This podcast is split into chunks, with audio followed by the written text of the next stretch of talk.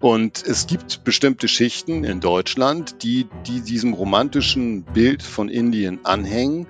Sie wissen gar nicht genau, warum sie denken, was sie denken. Das ist so tief ähm, im, im kollektiven kulturellen Bewusstsein in Deutschland verankert, ähm, ja, dass man da erstmal Aufklärung betreiben müsste, dass Leute das erstmal aufarbeiten müssten, um zu verstehen, was sie da eigentlich für, für Vorstellungen haben. Diese Vorstellungen sind falsch. Sagt Oliver Schulz. Cicero Politik, ein Podcast von Cicero, das Magazin für politische Kultur. Beginnen wir diesen Podcast heute doch ausnahmsweise mal mit einer Frage an Sie, liebe Zuhörer. Was wissen Sie eigentlich über Indien? Na klar, Indien ist ein sehr großes Land. Rund 1,4 Milliarden Menschen leben dort. Indien ist ein vor allem hinduistisches Land und klar, Mahatma Gandhi führte es einst in die Unabhängigkeit. Aber was noch? Der Journalist und Autor Oliver Schulz ist studierter Soziologe, Indologe und Tibetologe. Sein neues Buch heißt Neue Weltmacht Indien. Und eines darf ich Ihnen versichern, wenn Sie es in die Hand nehmen, werden Sie noch viel, sehr viel über dieses Land lernen, das gerade irgendwo zwischen spiritueller Tradition und Nuklearmacht seinen Weg sucht. Mein Name ist Ben Krischke, ich bin Leiter Digitales bei Cicero und für den Cicero Podcast Politik habe ich mit Schulz über Indien gesprochen. Schön, dass Sie wieder mit dabei sind. Herzlich willkommen im Cicero Podcast, Oliver Schulz. Guten Tag, Herr Krischke. Herr Schulz, freut mich, dass Sie heute mit dabei sind bei uns im Cicero Podcast Politik. Ich möchte heute mit Ihnen über Indien sprechen und vor allem auch über Ihr Buch Neue Weltmacht Indien, das äh, gerade im Westend Verlag erschienen ist. Ich habe das Buch natürlich hier, habe auch reingelesen zur Vorbereitung und mir ist eine Sache aufgefallen. Das Vorwort ist nur zweieinhalb Seiten lang, relativ kurz für ein Vorwort. Und dennoch habe ich mir da schon unglaublich viele Notizen gemacht und Sätze Geld markiert. Kurzum, ich habe sehr schnell festgestellt, dass ich von Indien noch weniger weiß, als ich dachte, dass ich weiß. Warum denken Sie, ist dieses riesige Land für mich als gemeinen Westler oder für uns als Westler insgesamt so ein großes Fragezeichen? Ich denke, Indien ist an sich ein großes Fragezeichen. Äh, das ist es bis heute. Das ist es auch für mich als jemand, der häufig dort war, der Indologie studiert hat, der sich so ein bisschen auskennt. Es ist einfach komplex. Es gibt in Indien sehr viele verschiedene Ethnien, sehr viele verschiedene Religionen. Es gibt über 20 offizielle Sprachen. Wenn Sie als Nordinder nach Südindien gehen, und dort mit Menschen sprechen wollen, müssen sie sich erstmal auf eine Sprache einigen. Sie sehen anders aus als die, sie müssen eine andere Sprache sprechen, sie befinden sich in vieler Hinsicht in einer ganz anderen Kultur. Es ist also sehr komplex, dieses Land, sehr, sehr vielschichtig. Das andere ist, wir vernachlässigen unseren Blick auf den globalen Süden. Das kann man schon so sagen, grundsätzlich. Wir haben auch nicht den Bezug, den die Briten zu Indien haben, zum Beispiel als Kolonialmacht. Es wird ja auch gerne Vergleich mit China gezogen. China ist einfach homogener zum Beispiel. Also es ist sehr viel einfacher, denke ich, China zu verstehen, als Indien zu verstehen. Und wenn, wenn wir sagen, Indien verstehen, welches Indien meinen wir dann? Nordindien, Südindien, Ostindien? Sie selbst waren ja erstmals in den späten 80ern in Indien, allerdings eher zufällig, wie Sie in Ihrem Buch schreiben.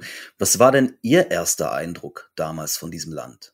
Ich war überrascht davon, wie friedlich ein Miteinander zwischen verschiedenen Kulturen und Religionen und so weiter funktionieren kann.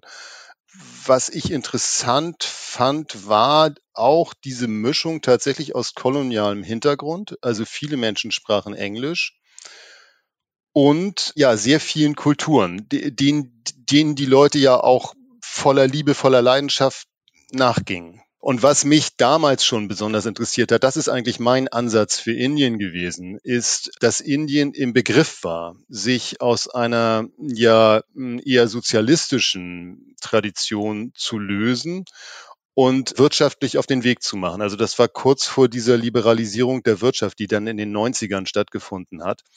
Das hatte, hatte und hat auch bis heute auch eine politische Dimension natürlich. Und das war interessant. Also ein sogenanntes Entwicklungsland, das dann Schwellenland wurde und jetzt so als globale Macht mehr und mehr verstanden wird. Ich konnte damals sehen, wie dieses Land sich auf den Weg machte. Das war das, was mich am meisten bewegt hat. Ich musste bei der Lektüre Ihres Buches an einen meiner liebsten Autoren denken, Tiziano Terzani, Italiener, jahrzehntelang Korrespondent in Asien, unter anderem für den Spiegel. Da fiel mir der Satz ein, den er irgendwo in einem seiner Bücher geschrieben hat, nach dem Motto, Indien ist so ein Land, entweder man hasst es oder man liebt es. Dann habe ich mir das notiert und ein paar Seiten später las ich dann von Ihnen den Satz, man sagt ja, dass Indien polarisiert, aber bei mir war das anders. Ich war von Beginn an nicht von allem in Indien begeistert, aber ich bin heute an dem meisten interessiert. Was ist denn das Begeisternde an Indien und was ist das eher vielleicht Abschreckende bis, wenn man das so nennen möchte, Abstoßende an diesem Land vielleicht?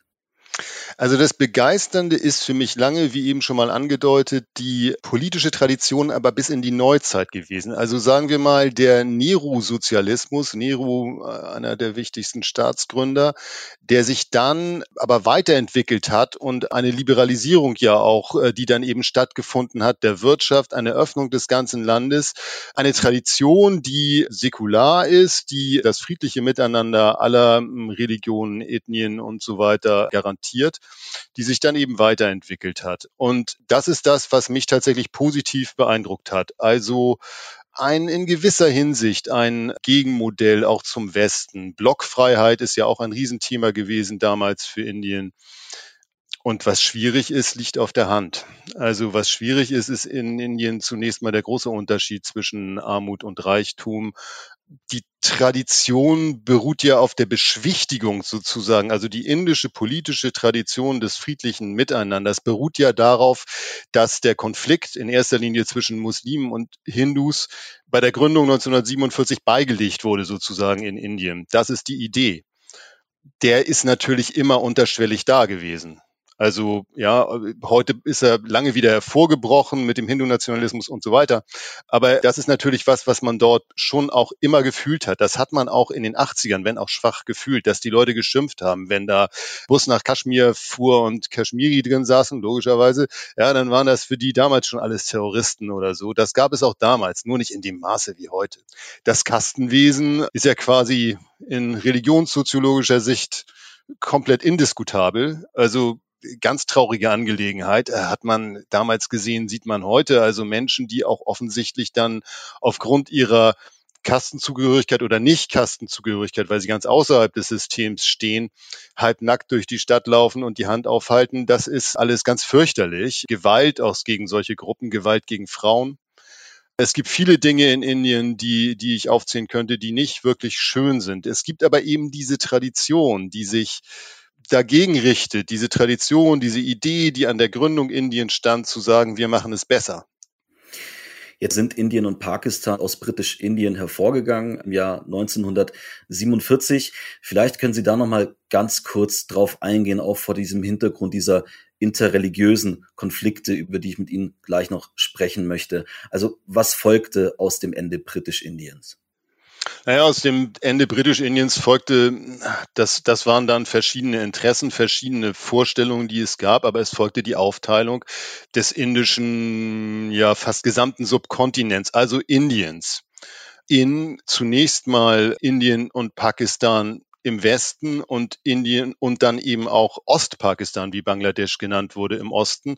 Und es führte dazu, dass äh, es im Land Massaker gab. Also es fuhren wirklich dann irgendwann Züge mit Toten von West nach Ost, von Ost nach West und natürlich flohen die Menschen zu Hunderttausenden in, in beide Richtungen. Ja, also das Land, das vorher quasi eben, es geht um Hindus und Muslime, in dem sie also äh, quasi gemischt durcheinander, wenn man das so mit diesem Wort bezeichnen will, in verschiedenen Regionen ge gelebt haben.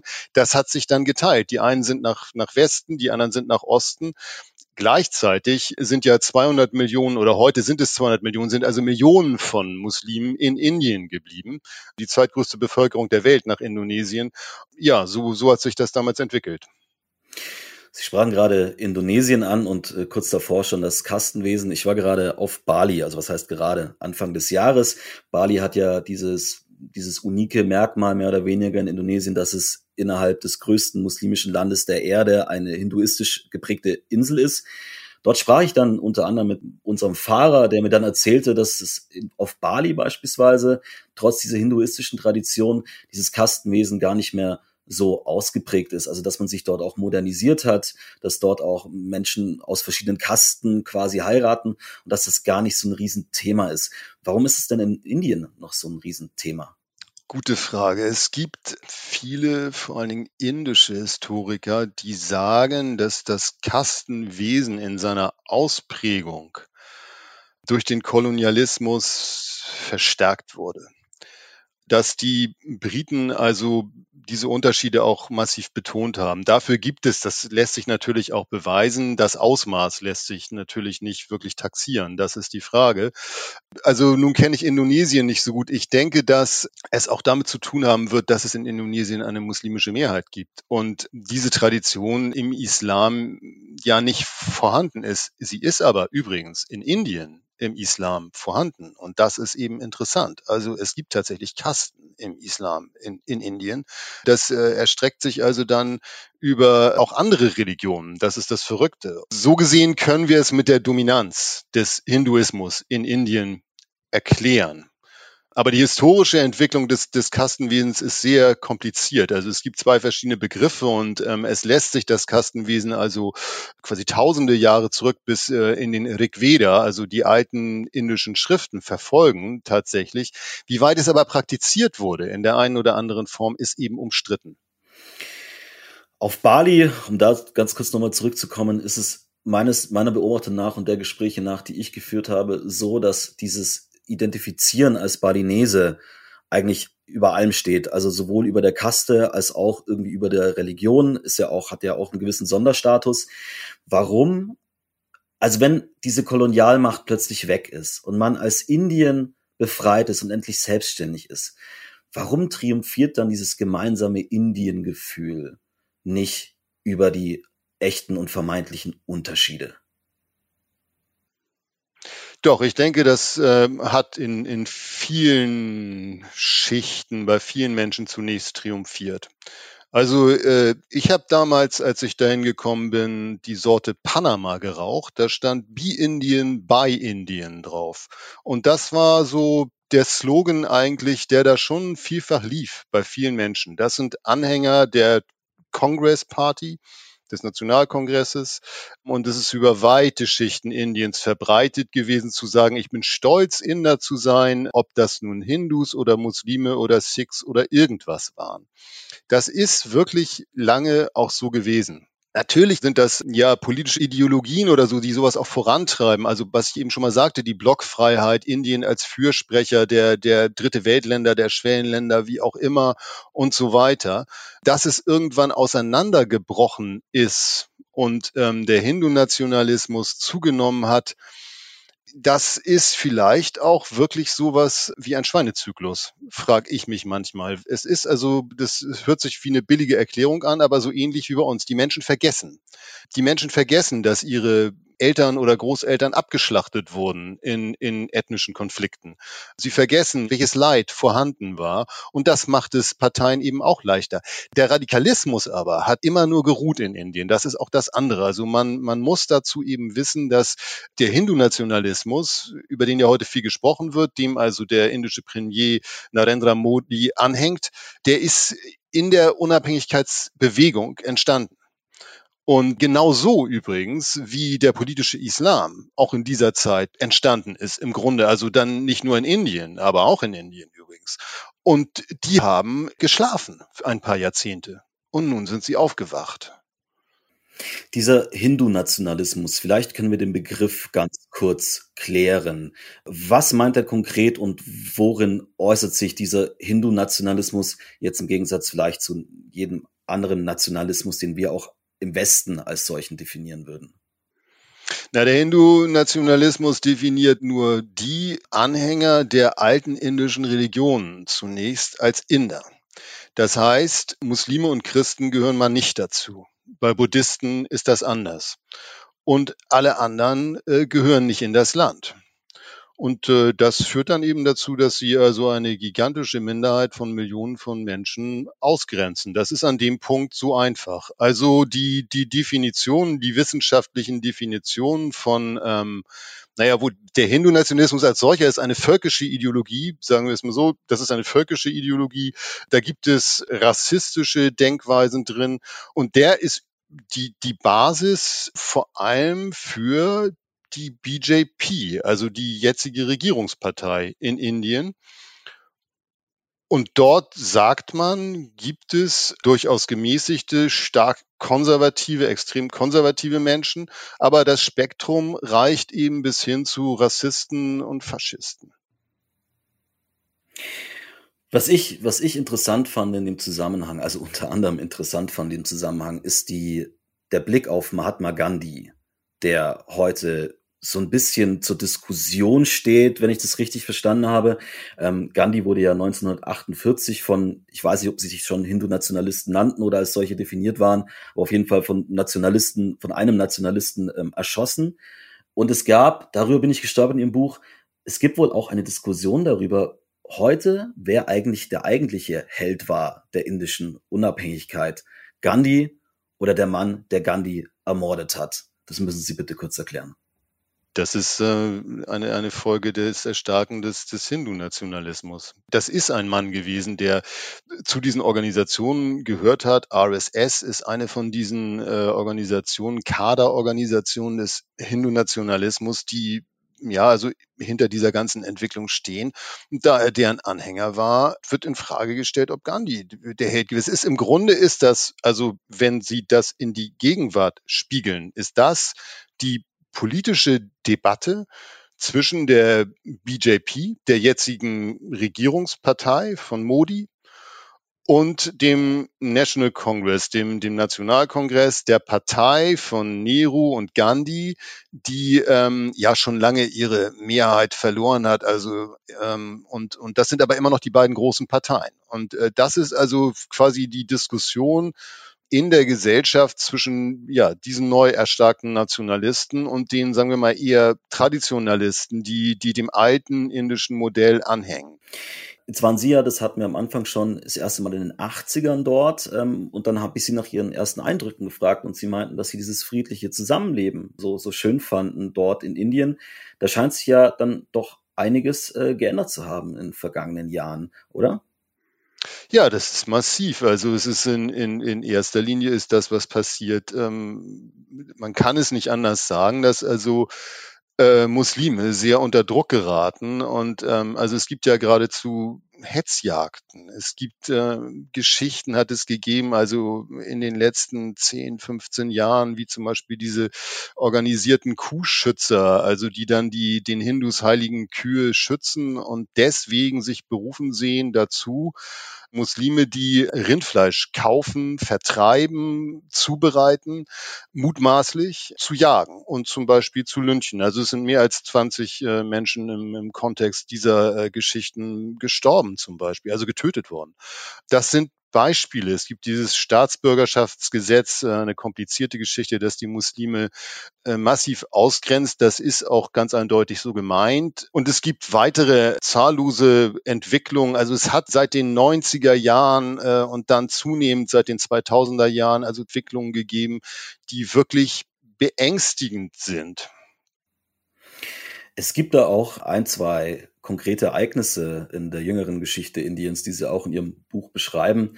Einmal äh, 1992 der Sturm auf die Babri-Moschee, wo ähm, Hindu-Nationalisten, ich glaube, sie, sie schreiben Hindu-Fanatiker, diese Moschee stürmen, äh, sie zertrümmern, weil sie der Meinung sind, dass das der Geburtsort Ramas wäre, um dort einen Rama-Tempel zu errichten.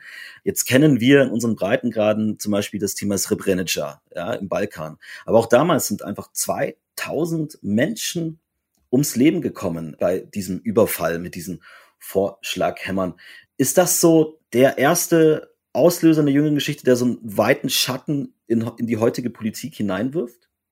Ja, tatsächlich. Also die Babi-Moschee ist wirklich der Vorfall, würde ich sagen. Also äh, lange vorher diskutiert worden, dann gab es den Sturm auf die Moschee. Dann gibt es wieder den Zusammenhang also zwischen diesem Fall und äh, den Unruhen in Gujarat.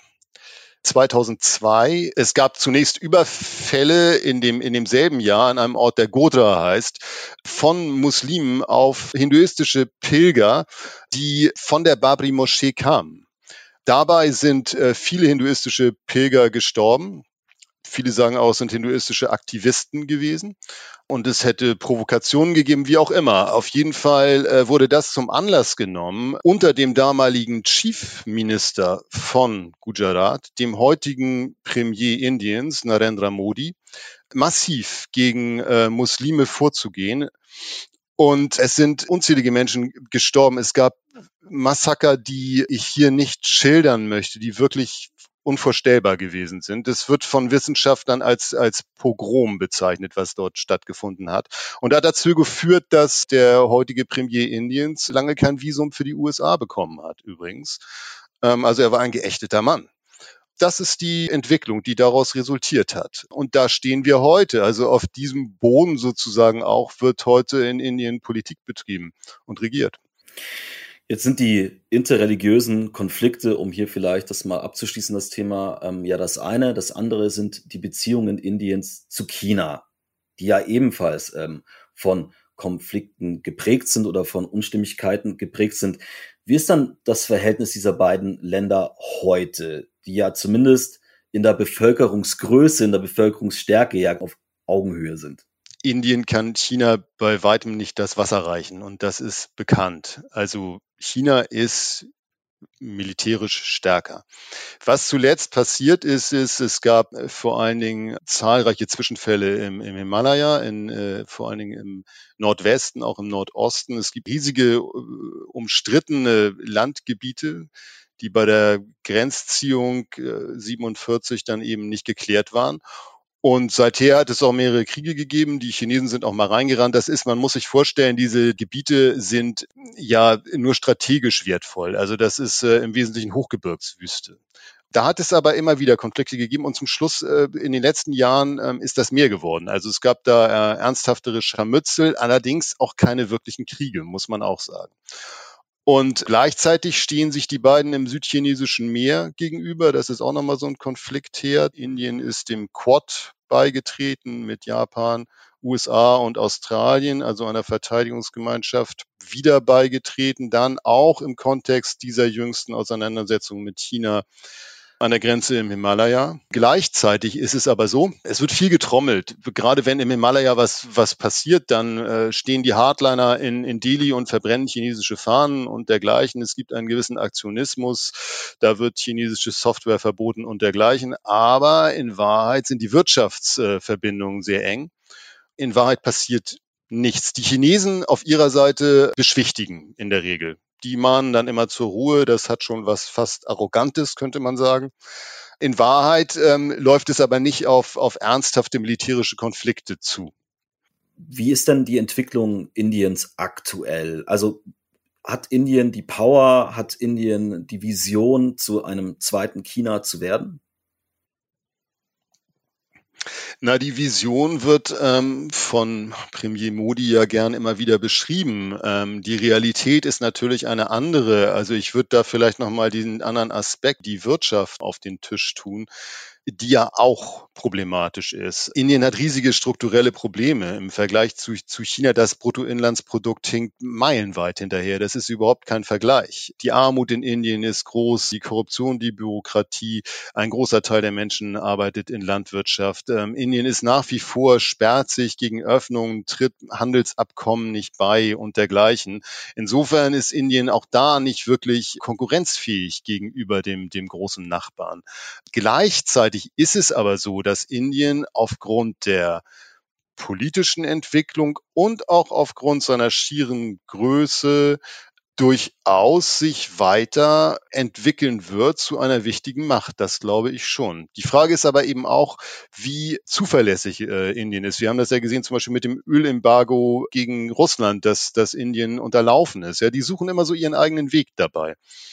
Wobei, da muss man in Anführungszeichen ja auch dazu sagen, dass es eine gewisse Abhängigkeit Indiens auch von Russland gibt. Also, dass dieses Land nicht einfach sagen kann, äh, nö, wir ziehen da jetzt mit dem Westen mit und machen die Sanktionen. Ja, genau. Also bis heute kommt etwa 70 Prozent aller militärischen Ausrüstung aus Russland. Das ist Indiens alter Verbundenheit mit der Sowjetunion geschuldet. So ist Indien entstanden. Diese Tradition war das und das läuft bis heute weiter. Und der Westen versucht sich da also immer stärker zu machen.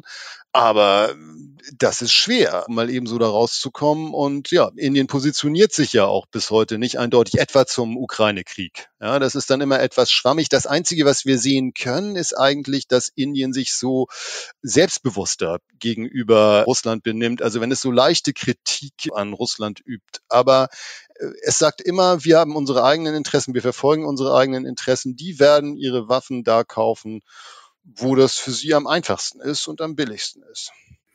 Jetzt könnte man natürlich auch sagen, warum sollte sich Indien überhaupt zum Ukraine-Konflikt positionieren? Denn äh, Deutschland positioniert sich ja auch nicht zum Konflikt im Nordjemen beispielsweise. Also aus der Perspektive, was geht uns das am anderen Ende der Welt an, so wie wir oft die Perspektive haben, was geht uns das wiederum am anderen Ende der Welt an? Ja, weiß ich nicht, ob das eine. Ich, ich, ich glaube, Indien nimmt sich da selbst tatsächlich sogar sogar anders wahr. Also es gab eine Talkshow, wo die, wo die Inder dann irgendwie Lavrov ausgelacht haben, der ähm, den Westen verantwortlich gemacht hat, ähm, komplett für den für den Ukraine-Krieg und das Publikum ihn ausgebuht hat oder so ähnlich, also ihn ausgelacht hat, mehr oder weniger. Also ich glaube, Indiens Wahrnehmung ist, ist schon auch die einer globalen Macht tatsächlich. Also das würde ich an dem Punkt, dem würde ich vielleicht widersprechen. Ähm, die sehen sich schon so, die sehen sich auch so, dass sie dazu vielleicht mehr Positionen beziehen müssen. Wer sind denn dann aus indischer Perspektive die, die Global Player oder wie sieht die Welt aus indischer Perspektive dann aus? Hm, gute Frage. Also ich denke, Indien guckt zu, zu großen Teilen tatsächlich nach Westen, also mehr als wir vielleicht annehmen, weil es diese koloniale Tradition auch gibt. Diese indische Tradition ist die Staatstradition. Das ist ja beispielsweise die indische Verfassung und so weiter. Das sind ja alles westliche Modelle. Und die Menschen, die Indien gegründet haben, die sind im Westen gebildet gewesen. Das ist so eine Mischung. Auch bei Gandhi wird das übrigens komplett unterschätzt. Also die Leute sehen äh, diesen Menschen da mit wenig an, der da irgendwie so sein Spinnrad da dreht. Das ist aber ähm, ja anders gewesen. Der Mann hat im Westen studiert und der hat dann lange als Anwalt im, im Westen gearbeitet. Ähm, und dann hat er sich wieder diese Sachen angezogen und ist nach Indien gegangen. Also so einfach ist das nicht. Und Indien guckt sehr Richtung Westen. Natürlich sind sie nicht im Westen oder oder so. Aber China beispielsweise wird nicht wirklich als Freund wahrgenommen. Mit Russland mag das anders sein, aber das ist auch kompliziert und ich würde das auch so nicht unterschreiben, dass der größte Teil der Bevölkerung sich also wirklich mit, mit russischen Ideen identifiziert. Die Zeiten sind lange vorbei. Also Indien ist Europa und den USA sehr eng verbunden. Also vom, von, von, von seiner eigenen Vorstellung und äh, Identifikation her denke ich das schon. Das ist sehr stark. Das ist ähm, anders als vielleicht in, in anderen asiatischen Ländern.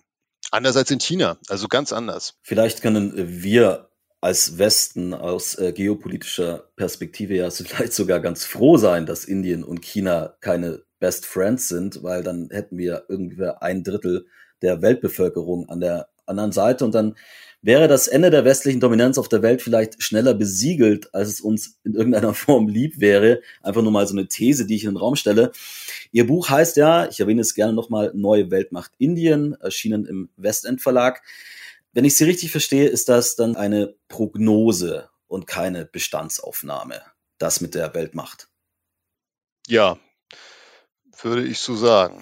Was muss denn dann konkret da jetzt zeitnah oder in den nächsten Jahren in Indien noch passieren, damit es tatsächlich zur Weltmacht wird? Muss man vielleicht die Spiritualität ein Stück weit abschütteln? Muss man sich mehr äh, Richtung Zukunft wenden? Muss man sonst irgendwelche Schalthebel setzen? Was wäre so der Masterplan?